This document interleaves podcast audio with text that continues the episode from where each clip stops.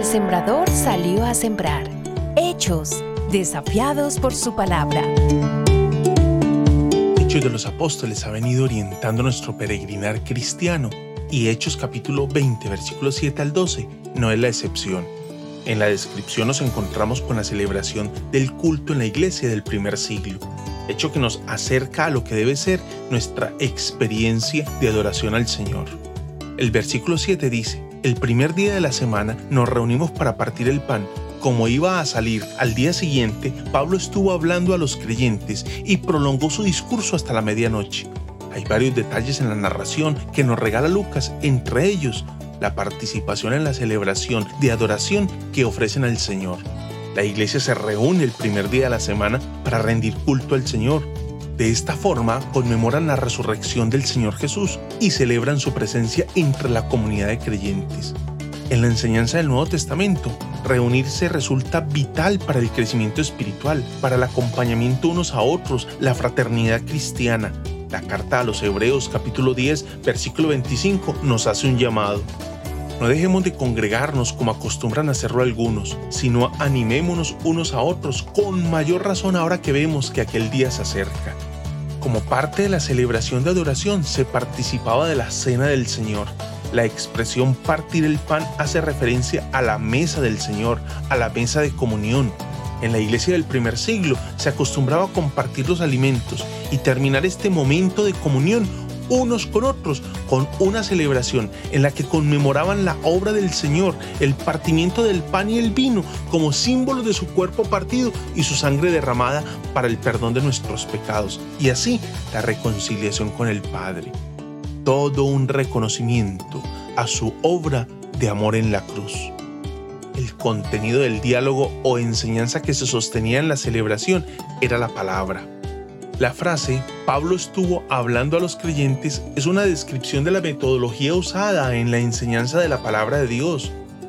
Para el caso citado, posiblemente es una constante interacción, un diálogo entre el pastor y su congregación. La presencia de la celebración cristiana en el primer siglo, como lo es hoy, incluía una disposición para escuchar la palabra. En el libro de Hechos hemos venido observando una y otra vez es la palabra la que transforma las vidas con un poder arrollador. Esta crece y se difunde. Así lo expresa el capítulo 19, versículo 20.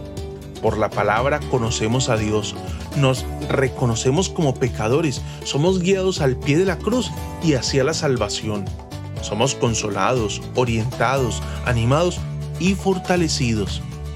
La celebración en comunidad resulta en un espacio para la compasión y consolación.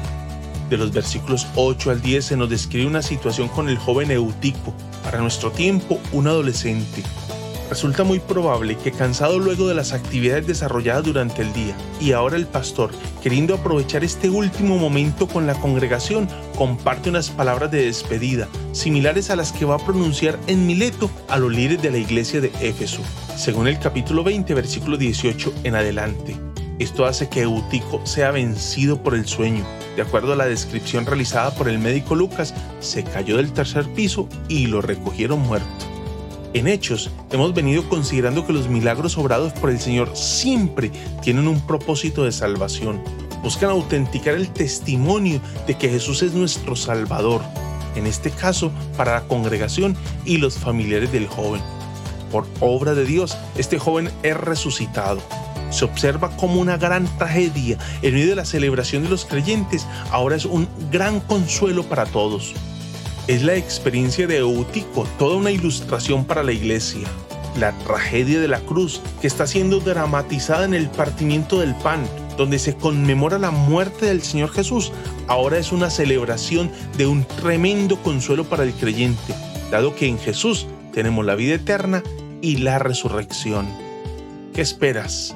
Asiste a la iglesia, es el hogar espiritual que Dios te ha regalado y donde gracias al sacrificio de Cristo, una vez te acercas al Señor en arrepentimiento, eres incorporado a la familia de Dios, donde gozas de un sinnúmero de hermanos y un mismo Padre, gracias a un mismo Salvador, Jesús, y sellados todos los miembros de esta familia por el mismo Espíritu.